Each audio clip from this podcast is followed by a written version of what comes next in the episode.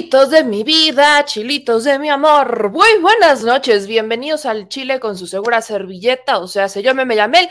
Oigan, hoy tenemos información, pensé que iba a ser un viernes tranquilo. Lo pensé, pero no. Y es que, uno, Colombia, Colombia, que está en pleno proceso electoral, acaba de estallar, no, no, no acaba, tiene algunas horas, pero estalló en contra del presidente Andrés Manuel López Obrador por las opiniones o por la opinión que dio el día de hoy en la conferencia de prensa mañanera sobre Gustavo Petro. Colombia eh, manda un tuit, ¿no? O escribe un hilo en redes sociales en donde cuestiona la injerencia del presidente Andrés Manuel López Obrador en las elecciones del país, ¿no? De Colombia, eh, diciendo, ¿no? Condenando lo que dijo el presidente sobre Gustavo Petro, que en donde recordemos, ¿no? El presidente decía que Gustavo Petro está siendo víctima de varios ataques, ¿no? Que él se, solidarizaba con él y es algo que evidentemente Colombia, este Colombia uribista, que todavía, ¿no? Al menos el gobierno, hablo del gobierno, el gobierno de Colombia, este, bastante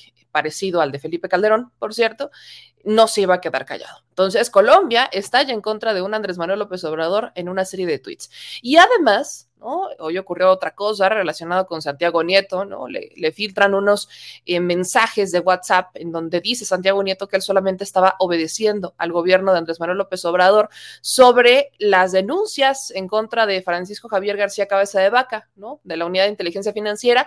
Y esto le estalla a Santiago Nieto. Muchas personas empezaron a decir que esa serie de tweets eran la prueba, la evidencia que faltaba para confirmar, que eh, el presidente Andrés Manuel López Obrador tenía una venganza personal o que era un asunto político y no legal en contra del todavía gobernador de Tamaulipas, Francisco Javier García Cabeza de Vaca, y se da en un contexto en donde estamos a dos días de las elecciones, todavía a dos días de las elecciones en donde eh, Francisco Javier García Cabeza de Vaca, o como ya lo queremos conocer muchos de nosotros, Francisco N, está pues está en esta preocupación, ¿no? Tiene una preocupación constante este señor que no lo deja, no lo deja hacer y este quiere, no, no quiere perder el gobierno, no quiere perder el Estado, porque si pierde su partido o pierde la alianza, el, el, el Estado, definitivamente van a empezar, o al menos esperamos que empiece a brotar todo eso que Francisco ha querido ocultar, ¿no? Hablamos desde desvíos de recursos, ya es una tradición que los gobernadores de Tamaulipas por acá terminan su mandato y por acá van presos. Entonces vamos a ver si se cumple esa tradición, pero todo va a depender en realidad de quién, de quién se va a quedar en el gobierno de Tamaulipas. No es casualidad que estos audios, o más bien que, estos, que estas capturas de pantalla salgan en literalmente a dos días, dos días de las elecciones en Tamaulipas. No es ninguna casualidad. Bendito, como les digo, bendito proceso electoral que siempre nos permite conocer muchas cosas, nada más que hay unos que sí se pueden defender y otros que no. Hay, hay, de defensas a defensas, hay de defensas a defensas. Y además, no es viernes, es viernes y como nota chusca, que no es chusca, pero así hay, ya, ya no sé ni siquiera cómo tomarlo, Samuel García, el gobernatore, el gobernatore de Fosfolandia, el gobernatore del mágico reino de Fosfolandia, ya no había sido nota, hace mucho. Hay que regresarlo. Definitivamente hay que seguir reportando lo que viven, lo que viven, lo que padece la gente de Nuevo León. Mientras los recortes de agua ya son toda la semana en Nuevo León. Hay sequía en Nuevo León, pero ha estado lloviendo. Quiero recordarles que en Nuevo León ha estado lloviendo y que, o bueno, no, no como esperarían, pero sí se han dado algunas lluvias. No han sido suficientes. Pero lejos de que se llegue a una solución, lejos de que se haya llegado quizás a un acuerdo con la industria para que de sus pozos dieran agua para los ciudadanos. Los cortes de agua ahora en Nuevo León van a ser diarios, diarios. Ya no es algo que vaya a ser de dos, dos días a un lugar, de un día a otro, no, van a ser diarios. El precio del agua, hay que decirlo también, de esta empresa, de estas embotelladoras FEMSA, que es un problema cuando no existe agua, cuando no hay, cuando hay una sequía, la gente está a cierto modo obligada a comprar el agua, ¿no? De estas embotelladoras. Pues le acaban de subir el precio esta semana también Coca-Cola, bueno, FEMSA, le sube el precio a sus productos, le sube el precio a sus productos. Nuevo León la está padeciendo. Bajo este contexto, además en donde hay desapariciones en Nuevo León, en donde siguen los escándalos por el caso de Devani, el caso de Yolanda, el caso de María Fernanda, tres casos en donde la fiscalía dejó, dejó ver que era Mientras todo esto pasa en Nuevo León, el gobernador decidió convertirse en héroe de un freestyler venezolano. Decidió convertirse en héroe. Samuel García dijo, con permiso, yo voy a ser el héroe de esta historia. Y se enteró que detienen a un freestyler venezolano y sale Samuel García a su defensa. Sale Samuel García, el héroe de esta película, sale al rescate de este freelancer. No lo hizo ni por Devani, no lo hizo por María Fernanda, no lo hizo por Yolanda, no lo hizo, este, no, no, no, no lo hizo, no lo hace con el tema del agua, no lo hace y no me imagino que lo haga con un migrante centroamericano. No, no, no, no. Lo hizo con una persona que en sus redes sociales tiene varios miles de seguidores. Varios miles de seguidores que fue detenido el día de hoy este, por las autoridades.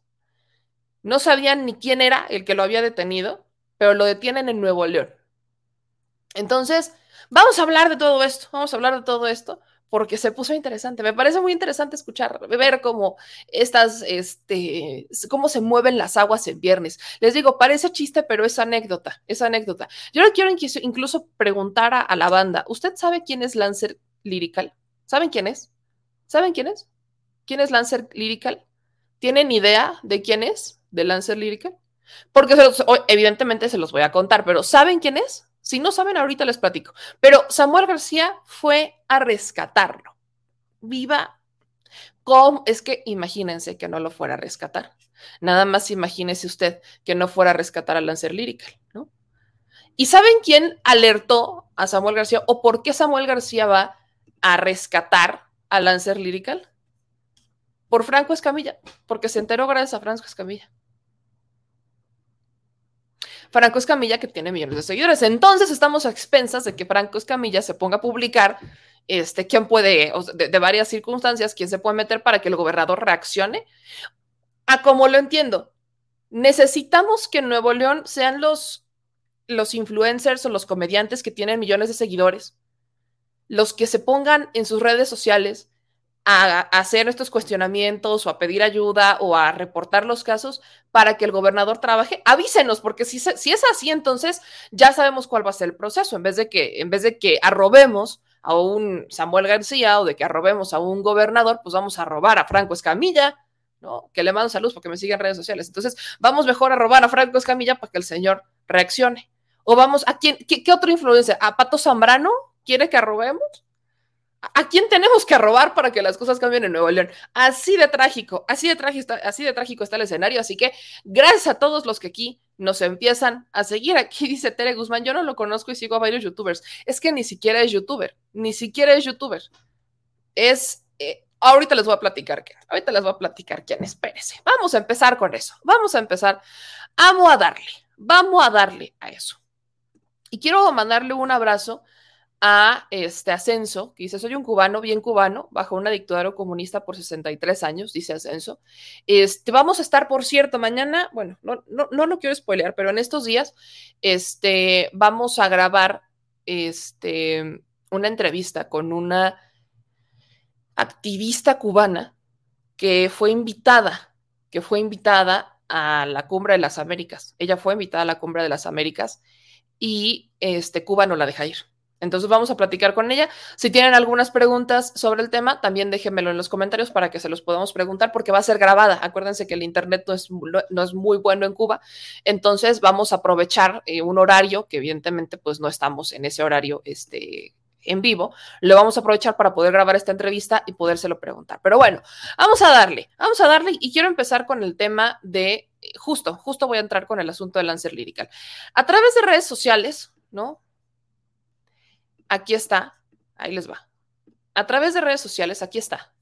Eh, Lancer Lyrical, ahorita les voy a decir, pone este comentario, pone esta serie de publicaciones. Dice, exigimos a las autoridades de Nuevo León y al presidente de México que liberen a Lancer. Amigos, familiares, compañeros de trabajo y todos sus seguidores. Queremos hacer de su conocimiento que el artista Junior José Gámez Uzcategui, acá, Lancer Lyrical, se encuentra privado de su libertad. El día de ayer, jueves 2 de junio, a las 3 o a las 15 horas, Lancer Lyrical fue retenido por agentes de migración y la Marina en el aeropuerto de Monterrey, Nuevo León, argumentando que su estatus migratorio tenía irregularidades. A partir de ese momento, Lancer desapareció, apagaron su teléfono y lo mantuvieron incomunicado. Durante horas no supimos nada de él. Levantamos una denuncia en Locatel y nos dijeron que no hay registros de Lancer en migración. A las 18 horas lo, lo, dejaron hacer una llamada y logró contactarse con nosotros. Exaltado por la situación y al borde del llanto nos contó que los oficiales lo despojaron de sus pertenencias, lo humillaron, lo golpearon y torturaron. Hasta ese momento nadie le había dicho ni una sola palabra a Lancer sobre los motivos de su detención ni del lugar en donde estaba encerrado. La llamada duró un minuto, colgaron de golpe, apagando nuevamente su teléfono. Eh, dada la poca información que tenemos y por detalles que Lancer nos contó, creemos que está detenido en la estación migratoria de Guadalupe, un lugar famoso por violentar migrantes y no respetar sus derechos humanos. Hasta el momento no hemos logrado comunicarnos de nuevo con Junior y las autoridades migratorias niegan saber algo del incidente. Han pasado 24 horas desde que Lancer desapareció y hasta el momento sigue totalmente incomunicado. Tememos por su integridad y sobre todo por su vida. Entonces, esta es la publicación. Esta es la publicación que sale hace, que la editaron hace seis horas. La editaron hace seis horas. Ahora, me, me, brincan varias cosas, varias cosas. Corríjanme si yo me equivoco. Y por ahí, si está el señor productor, lo invocamos, invoquemos al señor productor, vamos a invocarlo para que nos ayude con esta información, porque él es más experto en estos temas que yo. Cuando te detienen en, por una situación migratoria, cuando te detienen en el aire, sobre todo en el aeropuerto, cuando te detienen porque hay un problema con tu situación migratoria, te quitan todo tipo, te quitan tus cosas. O sea, te llevan a una oficina en donde todas tus cosas pues las tienen en un lugar porque evidentemente las revisan y además no puedes estar con tu teléfono. O sea, no estás así con tu teléfono chismeando o estás esperando a que te atiendan, sino que te quitan, te quitan tu teléfono, te quitan todo, te quitan todo. ¿no? Y lo tienen, te tienen en una oficina y además, ¿no? Te separan, ¿no? Y te ponen así como en un cubículo y tus cosas se quedan resguardadas también porque todo lo revisan en lo que se, eh, en lo que van viendo lo que pasa con su situación este, migratoria. Entonces, evidentemente, no, evidentemente no iba a haber una, este, pues vaya, no, iba a poder comunicarse o de, forma inmediata. Les dan, ¿no? Les preguntan cuál es la situación migratoria, qué hacen en México. O sea, una serie de preguntas, una serie de preguntas a cada uno de ellos, sobre todo y hay que, hay que verlo así, creo que ahí es un, es un asunto, sobre todo que con el tema de las caravanas migrantes se ha reforzado y algo que la propia Comisión de Derechos Humanos le ha solicitado, sobre todo al Instituto Nacional de Migración, sobre el trato hacia los migrantes, porque se, con todo lo de las caravanas se han puesto un poco más rudos de lo normal y se han dado varios cuestionamientos hacia los migrantes, sobre todo centroamericanos, porque les preguntan absolutamente todo. En el caso de Venezuela, por ejemplo, no sabemos si Lancer, me, quiero imaginar, ¿no? Que Lancer este, iba a Estados Unidos o algo así, no sé, pero este, estaba en la estación migratoria o llega al aeropuerto de Nuevo León. Entonces, ahí lo detienen y lo que sabemos, ¿no? Es nada más eso, que era por una situación migratoria. De ahí en fuera, no he visto este, mayor información al respecto de esto del Instituto Nacional de Migración, por ejemplo, eh, no, simplemente no, no he visto, ¿no? Del Instituto Nacional, es más, me voy a poner aquí a, este, a buscar sobre la situación de, de Lancer Lírica, a ver, ya, lo publicaron hace dos horas, ok. Ahí les va la historia completa. Entonces, esta es la información que tenemos que comparte Lancer Lírica. El Instituto Nacional de Migración hace dos horas informa lo siguiente. El 2 de junio se efectuó una revisión migratoria en el Aeropuerto Internacional de Monterrey y Junior José Gámez Uzcategui, reconocido públicamente como Lancer, no pudo acreditar su estancia regular en territorio mexicano. De acuerdo a los procedimientos establecidos en la ley, hoy se le otorgó un oficio de salida para abandonar el país en máximo 20 días. Esto es, esto es lo que dice el Instituto Nacional de Migración. Hace dos horas dice Migración que no pudo acreditar su estancia regular en territorio mexicano. Y lo dejan salir, lo dejan salir, pero en 20 días se tiene que ir de México, porque no pudo acreditar su situación en México, no la pudo acreditar. Entonces, ahí está. Dicho esto, recordemos que en la publicación original dicen ¿no? en las redes sociales de Lancer que lo habían humillado, golpeado y torturado. Quiero que usted ponga esto. Dice que lo humillaron, lo golpearon, lo torturaron.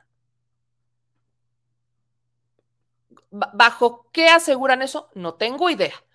Pero entonces sale, sale este Franco Escamilla, sale Franco Escamilla y publica en sus redes sociales que pues habían, ¿no? Este, detenido a Lancer Lyrical y nada más como que ponía así como lo detuvieron y etiquetaba las redes sociales y ya, ¿no? No hizo más. Esto lo hace a través de Instagram, lo hace a través de Instagram, entonces nada más lo hizo a través de Instagram, no hubo más, ¿eh? Nada más. Así es como se entera Samuel García. Y entonces sale su tío Samuel García y dice esto. Voy en camino a migración para recoger al Lancer Lyrical y ponerlo a salvo. En cuanto esté conmigo, les informo.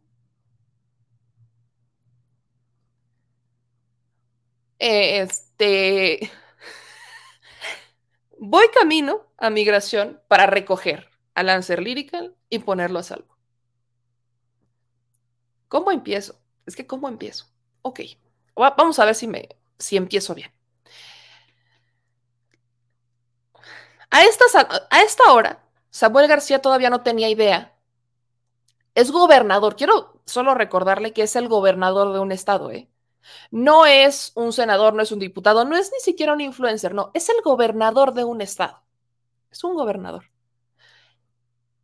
No pudo hablar al Instituto Nacional de Migración para preguntar por qué lo habían detenido.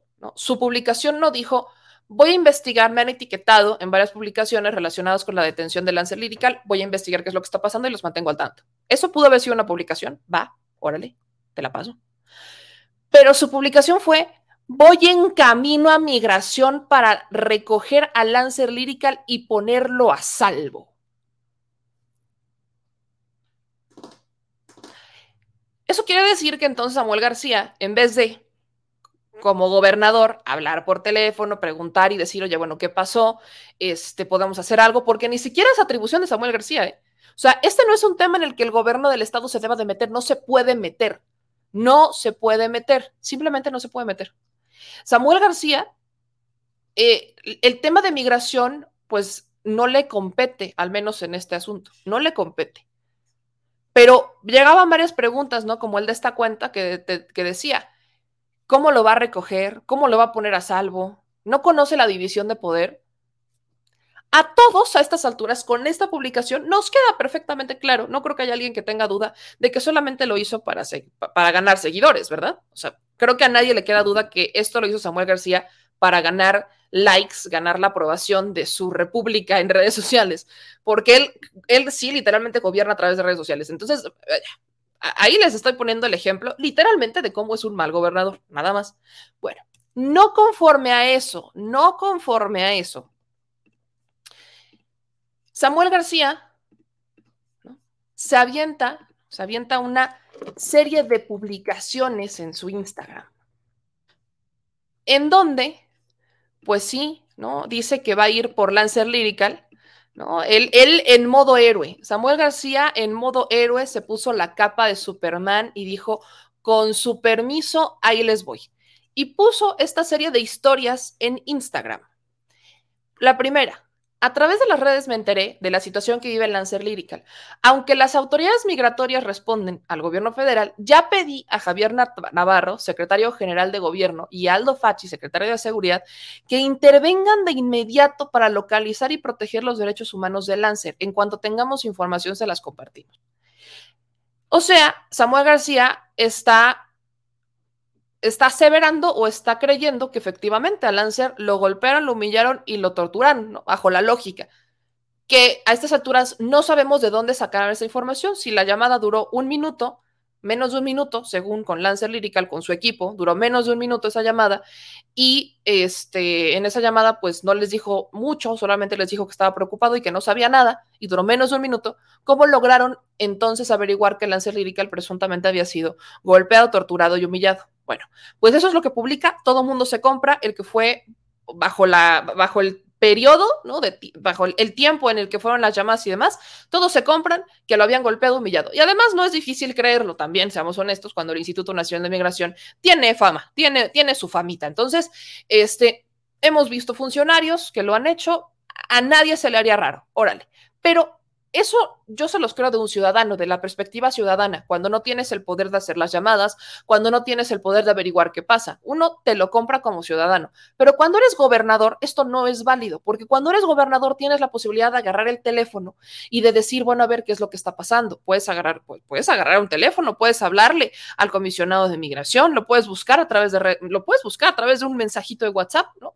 Si te llevas también con el secretario de gobernación, pues le hablas al secretario de gobernación, quien es la persona encargada, no es la persona que quizás te pueda apoyar a resolver este tema, porque no le compete al gobernador. Pero él dijo, aquí mis chicharrones tronan y como están en Nuevo León, yo lo puedo hacer todo. Y se puso a hacer esta serie de historias. Buenas tardes. Vamos rumbo a la estación de migración. Estamos en contacto con las autoridades y voy en camino porque es muy probable que ahorita en media hora logre que dejen libre a Lancer. De hecho, lo estoy tallando. la agente de migración me dice que está bien, que está con un tema de situación jurídica migratoria, pero voy justo para allá para que esto se arregle y pueda salir de la estación y que se comunique con su familia espero en media hora poderlo pues sacar, liberar de ahí de la estación y que pueda hacer sus actividades y obviamente ayudarlo a arreglar su situación jurídica y que salga adelante el Lancer. Le estoy comunicando que voy, llego en 20 minutos para allá. Informan que está obviamente completamente sano. Por protocolo quitan celulares. Eso no quiere decir que, esté privado de su libertad, más bien es una detención administrativa, no penal, en lo que arreglamos la situación jurídica, que estoy a nada de resolverla y pues más les pido estén al pendiente y, y que la familia esté tranquila. Buenas tardes. Gracias a Franco Escamilla, que fue quien me avisó. Y ya vamos a resolver esto. Padre, saludos. Ya después pone y dice, voy en camino a migración para recoger a Lancer Lyrical y ponerlo a salvo. Vamos a obtener un permiso para que se prolongue su estancia en lo que pueda arreglar su situación legal. Espero ya en un minuto o dos poderles mostrar que está sano y salvo. Saludos. Y esta es la publicación, ¿no? Esta es la publicación que etiqueta en donde este, dice, ¿no? Le voy a poner incluso pausa. Queremos que libere a la Lancer, que no cometió ningún delito, que es un artista, ¿no? Que realiza actividades culturales en el país y demás. Ok. Y dice aquí Samuel García, le responde a su república de, de Instagram que ya a punto de liberarlo. Órale, va. Acto seguido, si usted se da cuenta, Samuel García no ha hecho nada más que estar en una camioneta, ¿verdad? Ok, vea esto. Bueno, ya llegamos. Vamos a ver a Lancer cómo está.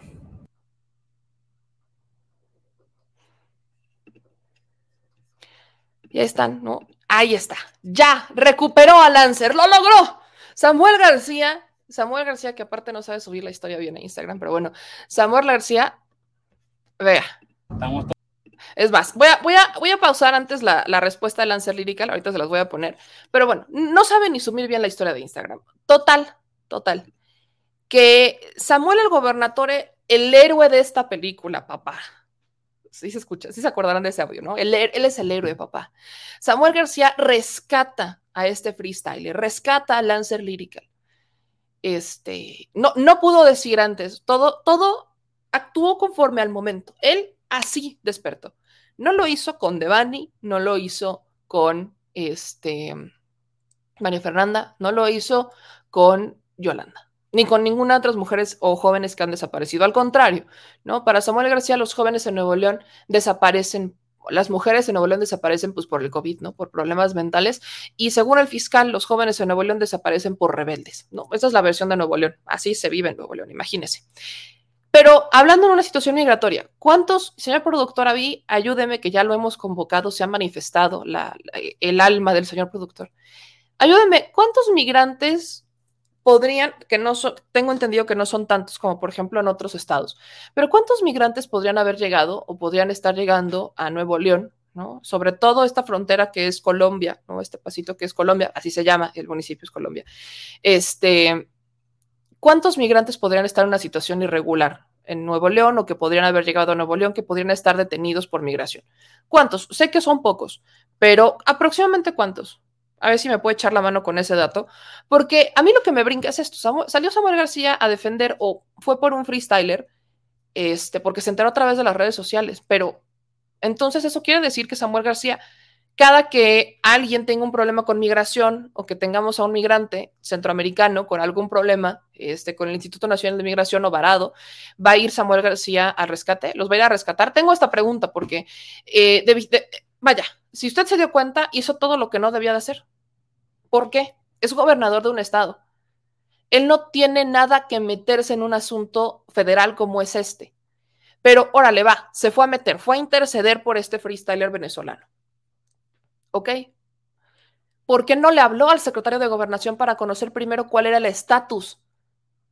¿Por qué lo hizo después?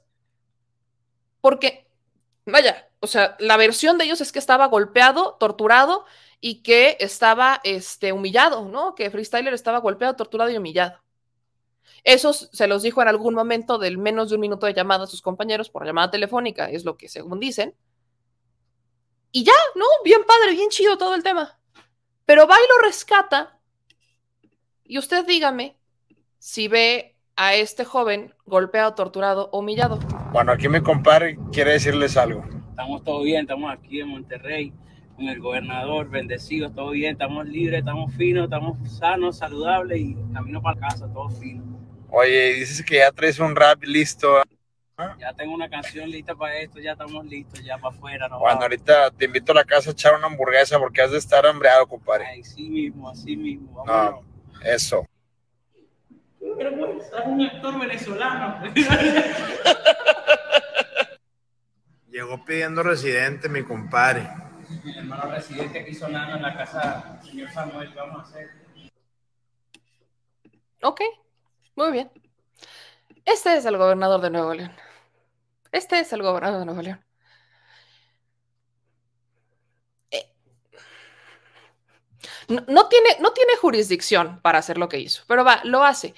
Vuelvo a preguntar, ¿va a ir a hacer esto, va a hacer esto Samuel García con todos los migrantes centroamericanos o con cualquier persona de origen centroamericano o de origen de, donde sea, o solo lo va a hacer con aquellos que tienen seguidores. Porque esa es la pregunta. Yo quiero ver si Samuel García, ¿no? Viene, este, va al rescate de otra persona que no sea famosa. Pero mire, mire, hace un ratito, Samuel García Dice, gracias Lancer Lyrical, aunque no fue la mejor forma, me, me, dio mucho gusto conocerte. Espero que la próxima vez que nos encontremos tú estés arriba del escenario y yo en el público escuchándote. Buen viaje, compadre. ¡Tara! Le vuelvo a preguntar, ¿usted lo ve golpeado, humillado y torturado a este señor? Y no lo quiero decir de forma despectiva. Me puedo imaginar que eh, vivió una situación estresante. Digo, no, no, no ha de ser padre que te tengan en migración, definitivamente, pero Migración dijo que no había podido comprobar su, su, situación regular en México. Y eso pasa mucho. Pasa mucho sobre todo con los artistas, porque muchas veces no tienen conocimiento o a veces lo tienen y les vale gorro de que hay que solicitar permisos. Sobre todo cuando vienen a trabajar, hay que recordar que los permisos son por un tiempo determinado. Hay permisos por un tiempo determinado, a menos que te vayas a quedar a vivir y tienes que cumplir con ciertos requisitos en el país. No, pero esto no solamente es en México, es en todo el mundo. No conozco un solo país a donde tú puedas llegar sin acreditar a qué vas a estar ahí.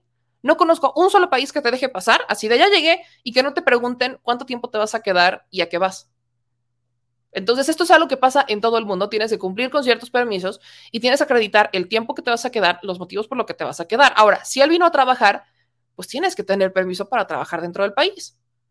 Tienes que cumplir con eso. Si no lo vas a cumplir, pues entonces Ahí es en donde están los problemas. Y ahí de ahí sale la detención, que no logra acreditar por qué, eso sí, por qué su estancia tan regular en México. No lo logra acreditar y por eso le dan un permiso de 20 días, pero para irse. O sea, tiene 20 días para salir de México. Tiene 20 días para regresarse a su país y salir de del territorio mexicano, porque no logra acreditarlo. Pero todo el show con el que lo armaron, digo, no culpo a los artistas, no culpo a los influencers que se subieron al tren, porque no lo saben, ¿no? Ellos no saben o no tendrían por qué saberlo. A veces la ignorancia de la gente llega a ser bastante grande y no tenemos por qué saber este, ciertos temas, aunque para muchos, al menos a mí, son lógicos, pero bueno, no tendrían por qué saberlo. Pero un gobernador sí lo sabe. Entonces, este es el gobernador este es el gobernador Samuel García. Este es el gobierno que tienen en Nuevo León. Alguien que está preocupado por rescatar artistas, músicos e influencers. Nada más. Porque yo no he visto a Samuel García muy preocupado por, este, creo que había una familia de Texas, ¿no? Que desapareció también por allá. Yo no lo veo preocupado por resolver el problema. Digo, hay algo que le compete a Samuel García y que todavía no le pasa y espero que no le ocurra. Pero sí se acuerdan, ¿no? Sobre la carretera Nuevo Laredo. Sí se acuerdan esa carretera que también le compete una parte al estado de Nuevo León y otra parte le comprende a Tamaulipas, que es justo en esa carretera en donde no hace mucho, bueno, ya tiene, ya va para un año, este, donde hace un año queman y asesinan a migrantes de Guatemala. Creo que sí se acuerdan. Entonces, por eso les digo, quizás no muchos migrantes llegan a Nuevo León como tal, pero sí hay ciertas cosas que comprenden a migrantes. Y yo quiero ver si Samuel García se va a preocupar tanto y va a ir al rescate de estas personas. O nos tenemos que poner a etiquetar a los influencers o a los comediantes como Franco Escamilla o a los estandoperos como Franco Escamilla, como le quieran llamar, o nos tenemos que poner a etiquetar a todos estos grandes este, regios al que hace la parodia del gobernador. Tenemos que hacer que ellos volteen a ver estos casos para que lo arroben al gobernador y entonces el gobernador vaya a rescatarlos ¿Va a ir Samuel García a rescatar a todas y cada una de estas personas o solamente va a ir a rescatar a los que tienen seguidores y a los que cumplen con ciertos requisitos para que le den publicidad a Samuel García? Porque de eso se trata esto, publicidad, ese es el punto. Me aventé todo este choro para llegar a este momento, para decirles que esto es publicidad de Samuel García, porque en su gobierno no hay muchas cosas que celebrar en este momento. ¿eh? Mientras Samuel García ¿no? está rescatando a una persona que no pudo acreditar su situación migratoria en el país, que tiene muchos seguidores, está buscando que los exgobernadores Fernando Canales, Fernando Elizondo y Benjamín Clarion sean sus asesores para resolver los problemas que aquejan la entidad.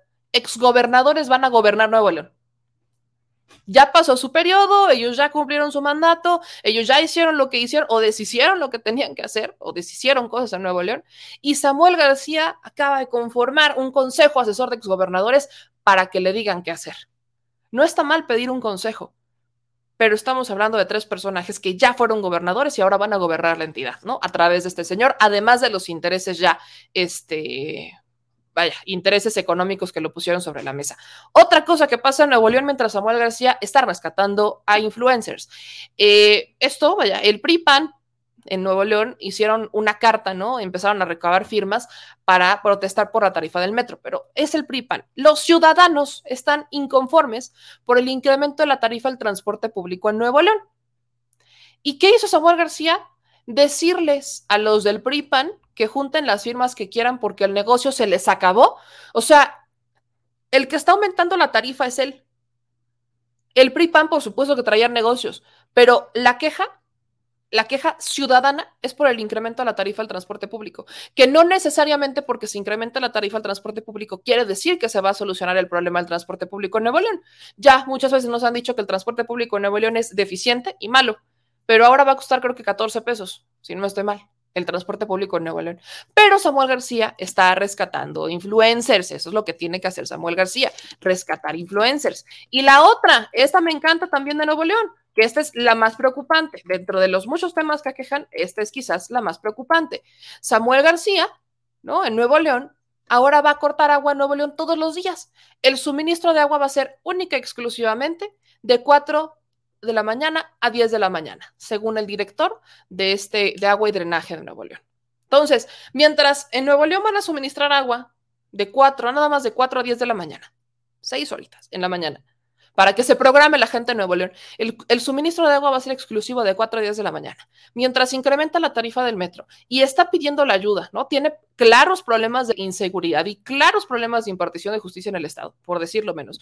Y encima le está pidiendo a los a tres exgobernadores que se conviertan en sus asesores. Mientras todo esto pasa, el señor decide que va a ir a salvar a un influencer.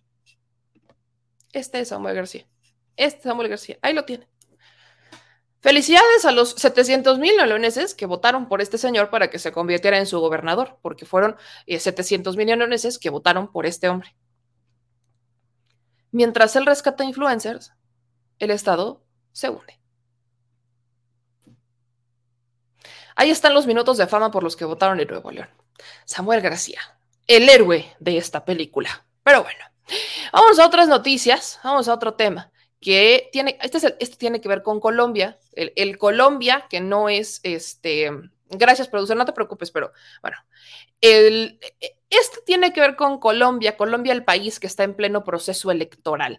Y es que en la mañana le decía que el presidente Andrés Manuel López Obrador eh, decía, ¿no? Que eh, le mandaba, le mandaba fuerza a Gustavo Petro porque había una campaña de guerra sucia, ¿no? Eso es lo que decía el presidente Andrés Manuel López Obrador el día de hoy. Lo decía incluso al final, ¿no? Al final de la, de la conferencia de prensa, porque pues está esta guerra sucia en Colombia. Esta semana, si usted no se ha enterado, pusimos, hicimos un programa especial hablando sobre las elecciones de Colombia y les enseñamos quién es el candidato conservador, ¿no? Ricardo Hernández, este TikTok, este ingeniero de setenta y tantos años que es famosísimo en TikTok, pero que es un misógino, súper conservador, que ataca, vaya, ataca a las mujeres, las mujeres se deben de quedar en su casa y que encima, ¿no? Promete y no cumple y es tan cínico como para aceptarlo. El, video lo encuentra usted ya en el canal para que tenga, para que no haya pendiente. Pero mientras esto pasa, mientras está en Nuevo León, el, digo, el, el, asunto en Colombia con sus elecciones, el presidente Andrés Manuel López Obrador terminaba la conferencia de prensa de hoy de esta manera.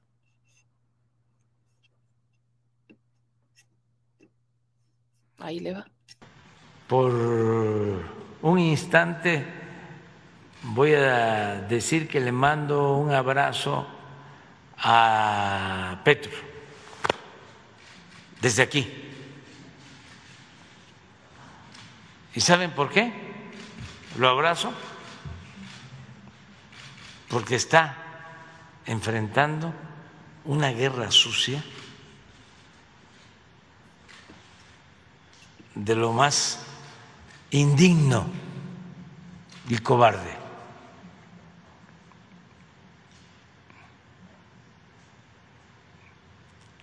Todo lo que ya vimos y padecimos en México. Petro, un peligro para Colombia, comunista, guerrillero. Colombia va a ser como Venezuela.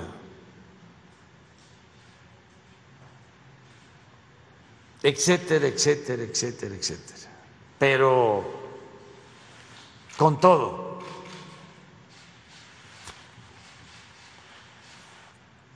unidos todos los conservadores y sin ética, olvidando que la política es un imperativo ético. Y ya. Lo hago porque si alguien ha padecido, y no exagero, ni me siento víctima de esas guerras sucias, eh, es el que les habla desde hace años. Por eso, ánimo y hay que tenerle mucha fe al pueblo confiar en el pueblo, en la inteligencia del pueblo. No hay más que eso. Entonces dice esto el presidente hoy en la conferencia de prensa y Colombia reacciona. Hace unas horas, ¿no? Compartían la Cancillería de Colombia lo siguiente, lo voy a poner en grande. El Ministerio de Relaciones Exteriores de Colombia manifiesta su inconformidad por las declaraciones del señor presidente de México, Andrés Manuel López Obrador, las cuales constituyen una injerencia desobligante en los asuntos internos de nuestro país. Colombia adelanta un proceso democrático con todas las garantías institucionales para los aspirantes a la presidencia de la República, tanto los que apoyan a un candidato como al otro merecen todo el respeto de la comunidad internacional y de altos dignatarios. Con el mismo respeto que hemos profesado por las instituciones y por el señor presidente de México, le solicitamos respetar la autonomía del pueblo colombiano para escoger su próximo presidente sin injerencias que traten de influir a los electores. Ahora resulta que Andrés Manuel López Obrador va a decidir las elecciones de Colombia. El presidente lo único que dijo hoy en la mañana fue solidarizarse con Gustavo Petro, porque vaya, lo hemos, lo, hemos platicado. Y aparte están exagerando, porque bien lo decía Lina y Orlenis esta semana en el análisis que hacíamos este, el martes, si no estoy mal, que, a ver, martes, miércoles, fue el miércoles, si no estoy mal, que decían, pues es que así como que digas que Petro es esta izquierda castrochavista revolucionarísima, no, es más como centro izquierda y eh, ni de broma va a tener como una posición súper pro Colombia o más bien pro Venezuela, como quizás lo ha tenido Bolivia o como lo han tenido otros países, no, eh, va a ser un asunto tipo eh, como lo, una izquierda tipo la de Chile, con, con ahorita este Boris, nada más no es este personaje que va a llegar a cambiar, ¿no? La historia de forma radical en Colombia, pero sí es un, es un, vaya, es un gran avance lo que está pasando. Es un gran, gran avance lo que pasa en Colombia. Al menos porque en la primera vuelta sale Gustavo Petro a la victoria, que a la ahorita las cosas no están tan para confiarse, pero bueno, el tema es que Colombia le molestó mucho esto, sobre todo porque recordemos que el presidente, el todavía presidente, ha estado influenciado por esta, eh, por el uribismo, es el, no es el candidato que ahorita es como el conservador, Rodolfo Hernández, no es el candidato del uribismo. El candidato del uribismo era Fito, este es un simple ingeniero del conservadurismo, sí es de derecha, imagínense que sí es de derecha, de este sector empresarial, pero nada más, no es, no es propiamente el candidato al uribismo, aunque le queda mucho mejor a los intereses del uribismo el tener a este personaje. Entonces, cuando vemos que Colombia, México y Colombia comparten tragedias, ¿no? En Colombia estaba todo este plan Colombia, en México fue la iniciativa Mérida, muy parecidas. En la administración de Felipe Calderón, sobre todo porque fue Uribe y Calderón, ¿no? Compartieron presidencias, son muy amiguitos, por cierto. Eh, Uribe enfrenta varios procesos acusado no solamente de vínculos con el crimen organizado, sino de varios desvíos, el expresidente de Colombia, que ha estado manejando todavía este, el país desde ese entonces, como Calderón lo hizo con Enrique Peña Nieto. Para que me entiendan, estamos, la, la situación en Colombia es como lo que vivíamos en México cuando Calderón nos heredó a un este, Enrique Peña Nieto, más o menos para que así lo vean. Entonces, en Colombia, ¿no? Está este personaje que llegaron a hacer negocios al amparo del poder, que llegaron a pasar a fregar a los ciudadanos, que llegaron con un discurso muy de victoria y lo único que han hecho es que siga esta política conservadora beneficiando a Estados Unidos. La mano de Estados Unidos muy todavía de la mano con estos expresidentes y todavía con el gobierno actual en Colombia. Entonces, no me extraña la respuesta que están dando, pero es, es también muy aventurado decir que el presidente Andrés Manuel López Obrador va a eh, influir en los electores de Colombia.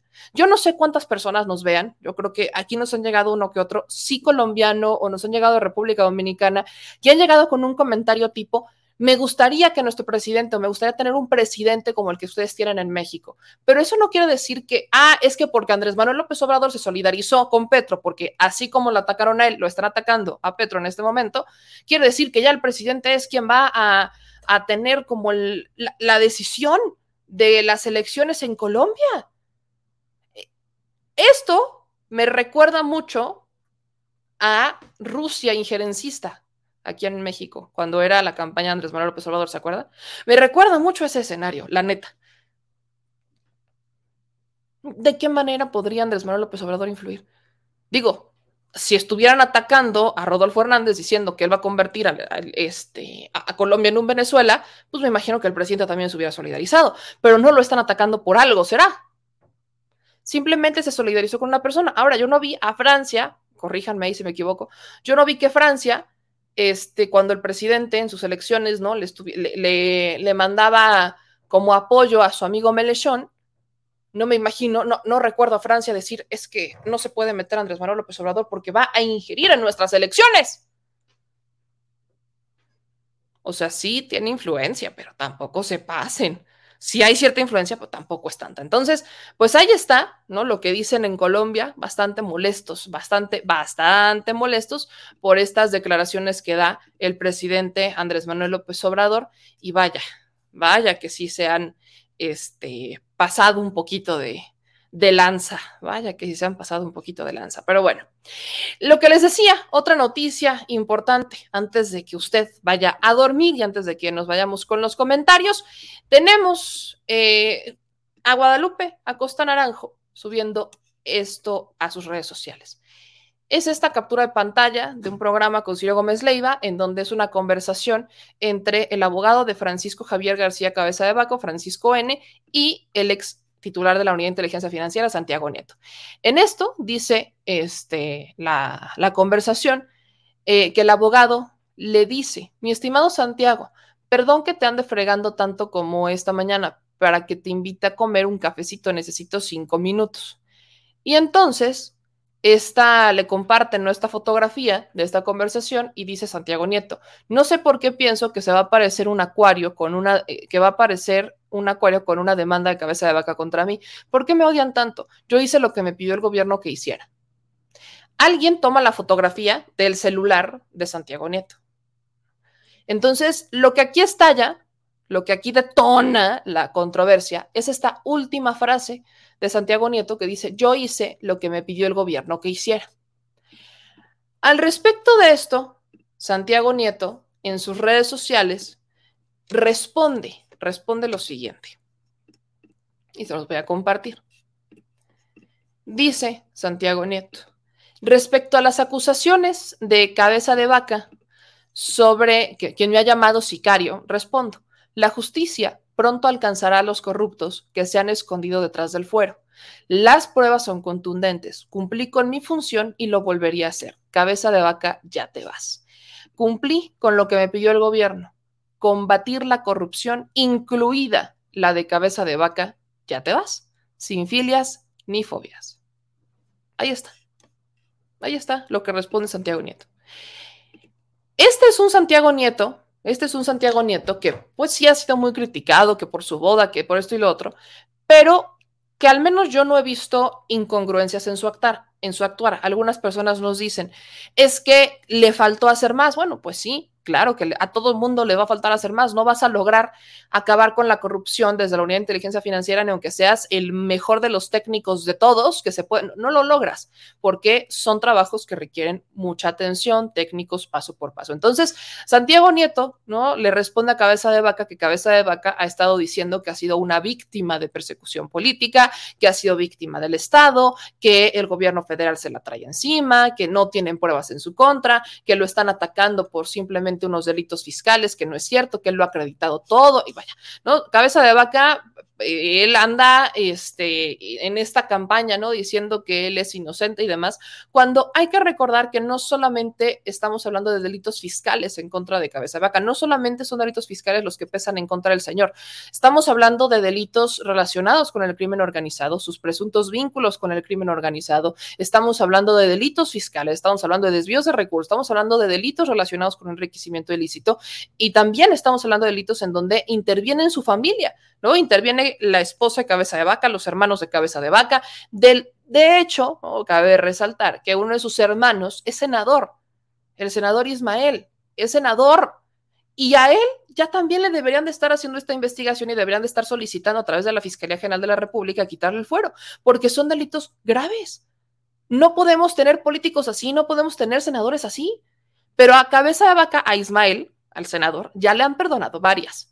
Hay que recordarles también que Ismael, ¿no? a inicios de esta administración, a inicios del sexenio, fue un escándalo porque el señor estaba desde el Senado chateando, ¿no? Pidiendo a una chica, buscando hablar con un señor, con un pues tratante, como le queramos llamar, para que le pasaran el teléfono o para que le pasaran, ¿no? A esta chica. La palabra que utilizó es me la voy a zumbar, ¿no? Que es una modelo que salía ahí en Acapulco Shore.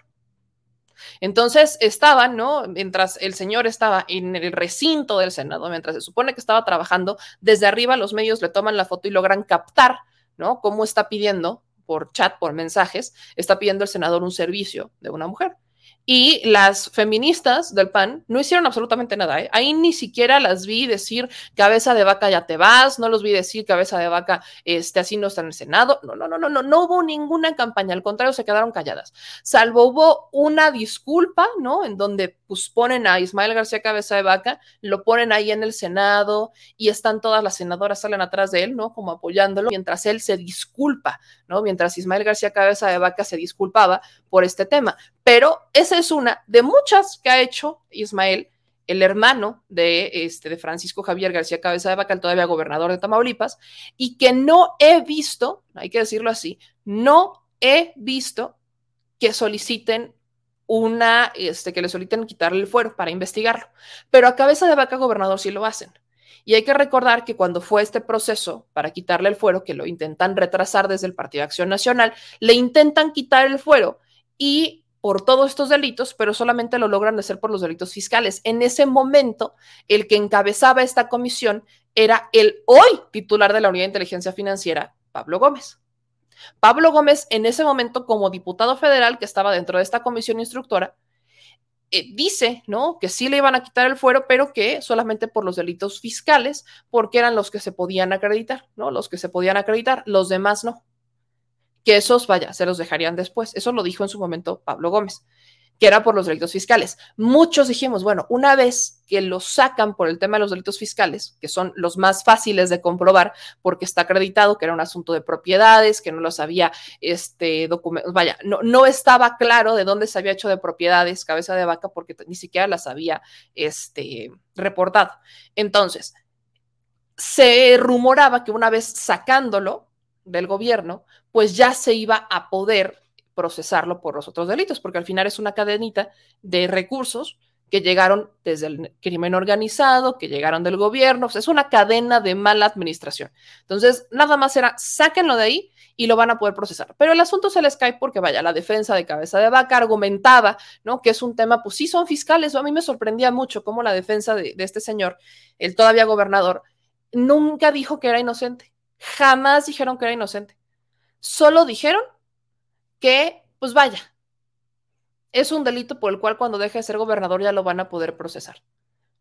Esa era la defensa. Esa fue la defensa. El abogado que defendía a Cabeza de Vaga, que era el mismo abogado que había defendido a Raúl Salinas, dijo que pues lo podían procesar, ¿no? Que cuando terminara su administración lo podían procesar. Nunca dijeron que el señor era inocente.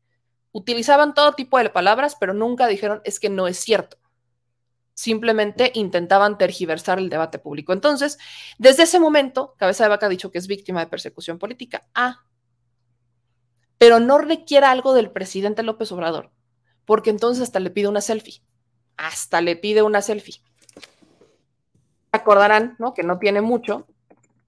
Le pide una foto al presidente Andrés Manuel López Obrador, estando, ¿no? Este, en, en un, en un evento, ¿no? Que dice, pues fue por pura cordialidad, esto fue el marzo, fue en marzo, cuando se encuentran, es más, esta fue la fotografía, que le pide, que Cabeza de Vaca le pide al presidente López Obrador. Es, es, es importante recalcar eso. El presunto, la presunta víctima le pide una foto a su victimario. Así es esto, esta es la fotografía le cuestionan, en ese momento se cuestiona mucho a Andrés Manuel López Obrador porque, pues, por qué se había tomado esta fotografía, pero pues el presidente dijo que esta foto se tomó meramente por pura cordialidad, ¿no? que fue por pura cordialidad, esto fue apenas en marzo. El presidente dijo que es una cordialidad institucional, lo que significa tener respeto por el puesto y entre las instituciones que se representan, pues el interés público está primero. Nada más, nada más. Esta foto la difunde el gobernador Tamaulipas a finales de febrero. A finales de febrero, cuando el presidente fue a Nuevo Laredo. Entonces, en esta foto, ¿no? Decía Samuel, decía este Francisco Javier García Cabeza de Vaca, un gusto recibir en Nuevo Laredo al presidente López Obrador. Pero a todos nosotros nos brincaba y nos, vaya, es que cómo puedes estar encabezando un discurso de que el presidente López Obrador este, está atacando y que es víctima de persecución política y que eres víctima del Estado. O sea, es increíble que te la pases todo un año, porque fue más, fue un año y medio el que Cabeza de Vaca estuvo diciendo que era víctima de Andrés Manuel López Obrador. Y en febrero subes una foto con él y dices, es un gusto recibir al presidente López Obrador. Una cosa es que la política sea para que, que vaya, que, que uno sea hipócrita en política. Y otra muy distinta, muy distinta, es que digas que eres víctima porque no es como que te haya dicho, ay, es que se te cayó, no, se te cayó a ti. No, no, no. Estamos hablando de delitos fiscales y estamos hablando de delitos que lo pueden llevar a prisión. Son delitos que van a acabar con la carrera política de cabeza de vaca que incluso por esa carrera política se acordarán cómo hicieron todo una marcha, ¿no? Que la marcha de cabeza de vaca, cabeza de vaca se queda, que la democracia, no, se acordarán que fue hace un año y medio que hicieron toda una manifestación que obligaron a los funcionarios de Tamaulipas para que fueran, que si no iban cuello. Sí se acuerdan todo ese escenario. Y después de todo este drama, cabeza de vaca sale con esta foto porque el que la sube es cabeza de vaca y el que la pide es cabeza de vaca. Digo, lo que les he estado diciendo desde hace mucho tiempo. Dentro del PI, dentro del PRI, dentro del PAN, lo único que hacen es campaña con el nombre de Andrés Manuel López Obrador. Vaya, de los diputados de Morena o los candidatos de la coalición, lo entiendes. Lo cuestiono porque deben de hacer algo más que solamente decir que van a aprobar lo que diga el presidente.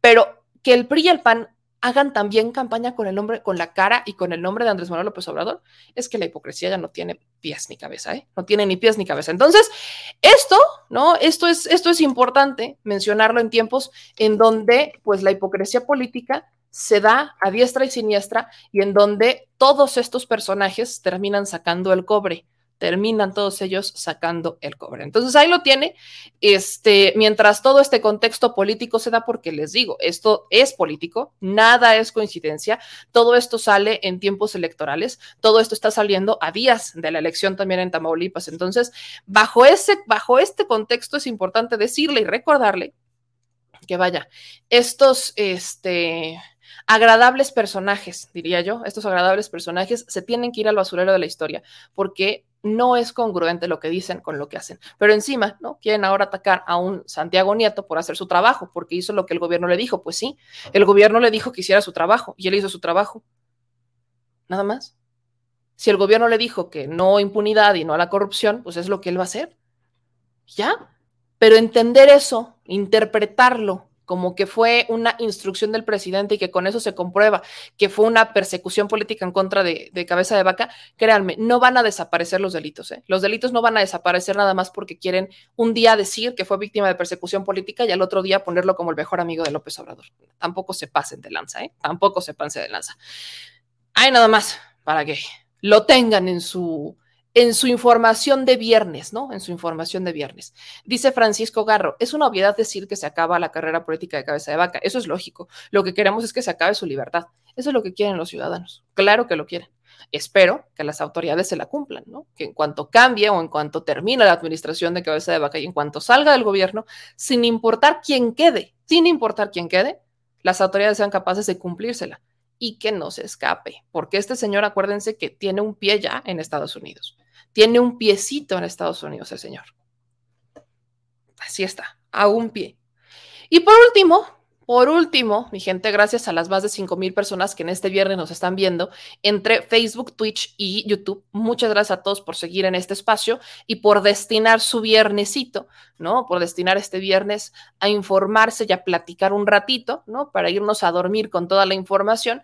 Quiero además, ¿no? Agregarle un tema, el último que tiene que ver con esta, esta famosa iglesia, o más bien este líder de la iglesia, Luz del Mundo, se llamaba, ¿no? La iglesia La Luz del Mundo, en donde pues vale la pena decirle, mi gente, que este señor, Nazón Joaquín, se declara culpable, se declaró culpable por violación. Se declaró culpable por violación. Esto es importante porque ya desde hace muy, muy tiempo, mucho tiempo, perdón, el señor había dicho que no era cierto, ¿no? Recordemos que, este, pues venían, venía con esta información, se le detiene al líder de la luz del mundo por abuso sexual de menores, lo intentan negar, intentan tergiversar la información, en algún momento dijeron que no era cierto, pero vaya, el, no, hubo manera que se le escapara. Y este pastor mexicano, Nazón Joaquín García, líder de la Iglesia Luz del Mundo, este viernes ya por fin se declaró culpable de al menos tres cargos de abuso sexual a menores en una corte en Estados Unidos. Eh, el fiscal general de California, Rob Bonta, precisó que el acuerdo de culpabilidad concluye o incluye, perdón, múltiples delitos graves de agresión sexual contra el llamado apóstol de Jesucristo, que involucran a tres menores de edad. La declaración de culpabilidad se produce a pocos días del juicio, que estaba programado para comenzar el próximo lunes con la elección del jurado. En Nazón, Joaquín tiene 53 años y está enfrentando enfrentaba 19 cargos que incluían violación sexual a menores, posesión de pornografía infantil y tráfico tráfico de personas. La audiencia está fijada para el próximo miércoles 8 de junio en una corte de Los Ángeles, California, y eh, hubo un acuerdo, hubo un acuerdo eh, como líder de la luz del mundo, Nazón Joaquín usó su poder para aprovecharse de los niños, confió en quienes lo rodeaban para preparar a los feligreses con fines de agresión sexual. Esto lo dice el fiscal en un comunicado y agregó que el acuerdo de hoy fue que, vaya, nunca se va a poder reparar el daño, pero ayudará a proteger a las generaciones futuras. Ha estado arrestado desde hace tres años, fue arrestado hace tres años, el 3 de junio, junto con una de sus asistentes, Susana Medina, Oaxaca, tras su arribo al Aeropuerto Internacional de Los Ángeles en un avión privado. Medina, Alondra Ocampo y Azalea Rangel Meléndez, eh, que también tiene una orden, esta última tiene una orden, de, una orden de búsqueda y captura emitida en su contra, enfrentan cargos por el mismo caso, porque son también este, pues, o participan ¿no? dentro de esta Iglesia Luz del Mundo.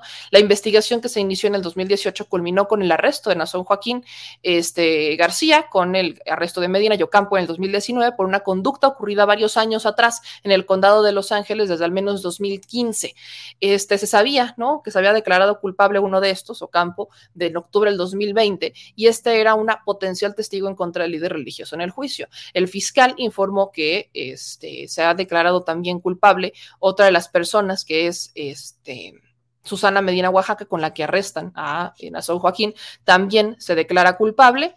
Y además, además, eh, el valor de la fianza, que actualmente ¿no? es el más alto en la historia de California, es de 90 millones de dólares. O sea, si estos señores quieren salir bajo fianza, van a tener que pagar 90 millones de dólares, que es quizás el el, vaya, es la fianza más alta en la historia de California.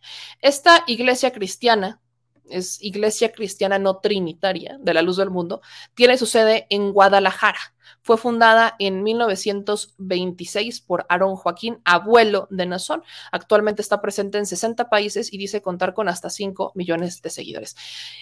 Es muy creo que tenemos, tenemos que abrir el debate sobre estas iglesias, sobre cómo, vaya, esto se dio mientras estaba esta noticia a la luz del mundo, se acordarán que también estallan lo de, bueno, que ya venía muchos años hablándose de Nexium, esta otra secta en, el, en el norte del país. Y no es ninguna coincidencia, fíjense. En Guadalajara tiene sede la luz del mundo. En Nuevo León o de Nuevo León se han vinculado a muchos con Nexium y en Puebla el Yunque. No es coincidencia, no es casualidad que es justamente a través de la de la religión o a través de estas ideas espirituales que se ha logrado influenciar a muchísimas personas y no de forma positiva. Vaya, si fuera de forma positiva uno diría, qué buena onda, no nos quejaríamos, adelante, sigan con esto, pero han logrado, y esto es desde hace mucho, porque el, el humano, el humano necesita algo en qué creer. Digo, no todos, bueno, todos buscamos algo en que creer y hay diferentes ideologías, pero la naturaleza del ser humano es buscar en quién creer, buscar en creer algo más allá que nos responda a nuestras preguntas, de dónde venimos, a dónde vamos, qué estamos haciendo aquí, por qué estamos aquí. O sea, siempre tenemos estas preguntas. Entonces, buscamos, ¿no? Buscamos a un líder superior que nos ayude, ¿no? Que nos dé esta guía y para muchos es la religión, ¿no? la religión tradicional como la vemos, pero se han dado derivados de estas religiones y ahora tenemos hasta los guías espirituales que tampoco, ¿no? No, ninguno se salva, ninguno se salva porque luego escuchaba varios comentarios o leía comentarios en donde decían que es mejor ser espiritual porque entonces evitas caer en este tipo de sectas. No es cierto, ahí está el caso de Nexium, ¿no? Que es más como una, eran estos cursos, ¿no? Llegaba la gente con el tema del curso de empoderamiento y curso espiritual y demás y terminabas convirtiéndote parte de una secta en donde también abusaban de las mujeres. Entonces, no tiene, no, no se salvan. Habrá unas que no tengan estas prácticas, habrá otras que sí, no es para generalizar, todo depende incluso del practicante y depende mucho de las personas, 100%, pero a lo que quiero llegar es que se utilizan estas eh, esta necesidad o se aprovecha, ¿no? Siempre hay un vival que se aprovecha de esta necesidad de las personas, de esta naturaleza de buscar respuestas para meterse, meterse al fondo, meterse en, en su alma, meterse en su cerebro, meterse en su ser, para meterles estas ideas. Porque yo no concibo una persona que diga yo vengo a creer en una ideología y demás y que termine, por el caso de Nexium, ¿no? Preparando a sus hijas para entregárselas al líder de la, de la secta para que, las, para que abuse de ellas. No, comprendo a alguien que, esté sano, que, tenga, que tenga su mente en donde debe de estar y que esté en sus cinco sentidos. No comprendo que lo haga nada más así por naturaleza. No lo comprendo. No lo termino de comprender se abusa también de los problemas emocionales de las personas. Hemos visto muchísimos casos para que no subestimen la salud mental ni la salud emocional, ¿eh? no la subestimen, porque hay mucha gente que abusa para sacarles dinero, hay gente que abusa para que la gente cometa delitos en nombre de algo superior o de algo mayor, de algo mejor, ¿no? En nombre de algo que, que los va a venir a salvar. Vaya, el asunto es que es una evasión total de la realidad los sacan por completo de su realidad, se aprovechan de estos problemas emocionales y de estos problemas este, psicológicos para que terminan metidos en problemas como estos. Y forman sectas, ¿no? Forman sectas que les dan beneficios. Yo conozco muchos de estos que, vaya, tienen esta idea de que, por ejemplo, eh, y es una idea de comunidad, es una idea de comunidad bastante sólida, que vaya, si no fuera por esto, diría que padre, en donde se ayudan incluso económicamente, ¿no? Que están estos grupos en donde dentro de la comunidad, por ejemplo, si una persona se acaba, alguien de la comunidad se quedó sin trabajo, Dentro de todos, o sea, dentro de todo este grupo, ponen, ¿no? Como que hacen una vaquita y le dan, ¿no? A esta persona para que tenga para mantenerse en lo que encuentra un nuevo trabajo. Esta idea de comunidad es muy buena, pero se, hay, vaya, se ha, se ha pasado, se ha, vaya, se ha abusado de esto, porque a veces a muchas personas hasta les terminan robando. ¿Y quiénes se terminan quedando con las ganancias? Los líderes. Esto pasa igual en la religión, ¿no? Con el diezmo. Es quizás lo más inocente, pero ha pasado con la religión. Por eso le digo que ninguno se salva, nadie se salva. Y depende mucho de nosotros, depende mucho de que tengamos los ojos abiertos, que no nos dejemos, vaya, que no nos dejemos engañar. Es como estos productos milagro que te prometen que vas a bajar de peso. Bueno, están estas ideologías milagro que te prometen que van a resolver todos tus problemas y que vas a salir de la pobreza, de la pobreza y demás. Y llega un punto en donde te funcionan o empiezas a ver que te funcionan, pero es como un placebo, porque como estás viendo que a otras personas les funciona, entras dentro de esta dinámica del placebo, como el efecto de, las, este, de los productos milagro, y empiezas a ver que te funciona. Y cuando empiezas a ver los primeros resultados, dices, ya la hice, y te metes de lleno, tan de lleno a la organización, que hay quienes hasta cometen delitos. Hay quienes hasta cometen delitos y ahí lo estamos viendo. Les acabo de dar ejemplos que pasan en México y que pasan en el mundo. Mientras los líderes de estos grupos se hacen multimillonarios. Multimillonarios. Multimillonarios. Pasa en todas. En todas ha pasado. Bueno, no, no, no voy a generalizar, no, no ha pasado en todas, pero sí podemos ver que, vaya, no, no, hay una diferencia entre que si es de religión o si es espiritual o si es de una ideología este, que quiere quebrar como entre lo religioso y lo espiritual. Vaya, en cada una de ellas se ha dado que existe una organización que opera de esta manera. Entonces tengan mucho cuidado, no caigan en estas influencias de ideologías crean en ustedes, nos hace falta creer en nosotros, nos hace falta creer en, eh, mejorar nuestra autoestima, mejorar nuestras emociones, mejorar nuestra, atendernos, no demos por sentado la salud mental ni la salud emocional, no la demos por sentado porque hay gente mala que abusa. Ahí nada más. Aquí voy, voy ahora sí con sus comentarios. Eh, dice Marco Antonio, primero te obsequian y luego te venden. Tu anosaurio, el negocio de la fe, meme triste pero real en todo el mundo. Gracias, exactamente, el negocio de la fe. Dice XD, lo que necesita el ser humano es buscar la verdad. No hace falta una ideología, sino hacer filosofía. Bárbara nos dice, tengo los datos de su mamá y el número de cuenta. ¿De quién, de quién, quién tiene el cáncer? Lo siente en su realidad. ¿Quién tiene cáncer, Bárbara? Échamela. Avísenme. ¿Quién tiene cáncer? Dice Ana, yo conocí gente de la luz del mundo y daban su cheque completo para la iglesia y creían en ellos como unos verdaderos dioses. Híjole, Extraterrestre Spray dice, el Mayer será perseguido por las facilidades que le dio a este asqueroso en Bellas Artes o irá Mayer a defender a las niñas en las que se aprovechó.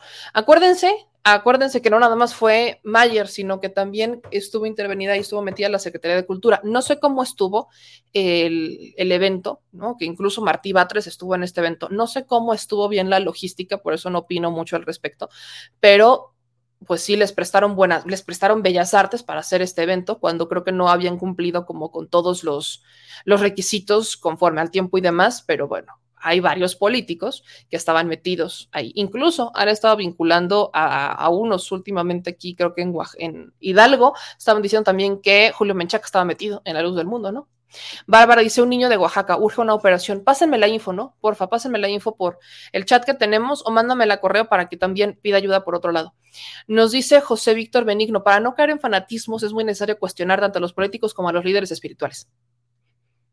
Gracias, José Víctor Benigno. Que hablando ya de chismes, porque ya podemos entrar en materia de chismes, ¿se acuerdan que les dije que se me habían ido encima por criticar a este a Muñoz Ledo? Bueno, pues quienes me criticaron en su momento por cuestionar a Muñoz Ledo, que casi casi me, bueno, más bien que me lincharon en la República de Twitter, hoy lo volvieron a hacer. Pero hoy el argumento es distinto, porque como son obradoristas, entonces el argumento es, no tienes cara para criticar a Muñoz Ledo cuando tú criticaste a López Obrador en el 2017. O sea, es la, son las ganas de no aceptar que la regaron, son las ganas de no aceptarlo. Nada más porque quieren, miren, yo no tengo nada, nada, nada, nada, nada en contra de aquellas personas que no quieren ni siquiera cuestionar. A mí me dicen que no cuestiono, imagínense.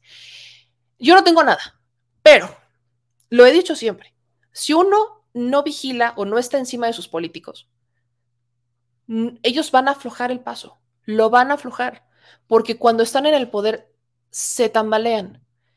Es muy utópico pensar que vamos a encontrar otro político como un Andrés Manuel López Obrador que se despojó de sus egos y se despojó, se, se despojó de sus este, ambiciones personales para cederlas a las ambiciones de la, del, o más bien al bienestar de la ciudadanía.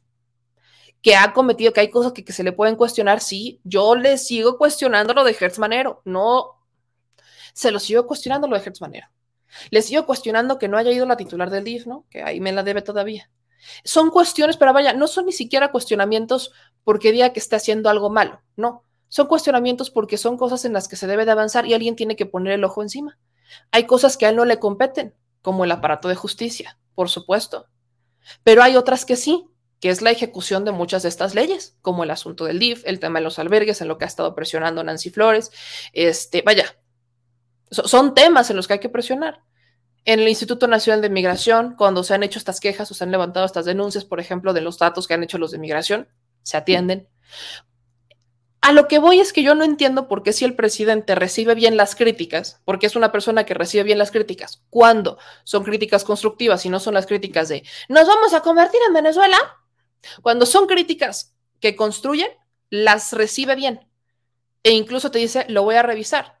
O como le pasó a mi querido Hans hace unos días, ¿no? Que Hans estaba abogando por los de Capufe y el presidente, ¿no? Pide un reporte sobre Capufe y le dicen, bueno, es que estas personas no estaban reportando todos los ingresos de Capufe a partir de que las despedimos o a partir de que las separamos de su cargo, Capufe o las casetas están empezando a, este, a reflejar los, los, este, el dinero como debe de ser y el presidente le dice a Hans, o sea, vaya, nosotros tampoco tenemos, nosotros no tenemos la verdad absoluta, tampoco lo tiene la gente, la estamos construyendo, a eso quiero llegar, estamos construyendo esta verdad en México, estamos construyendo una verdad que antes no existía, antes no existía, porque no nos la daban los medios de comunicación.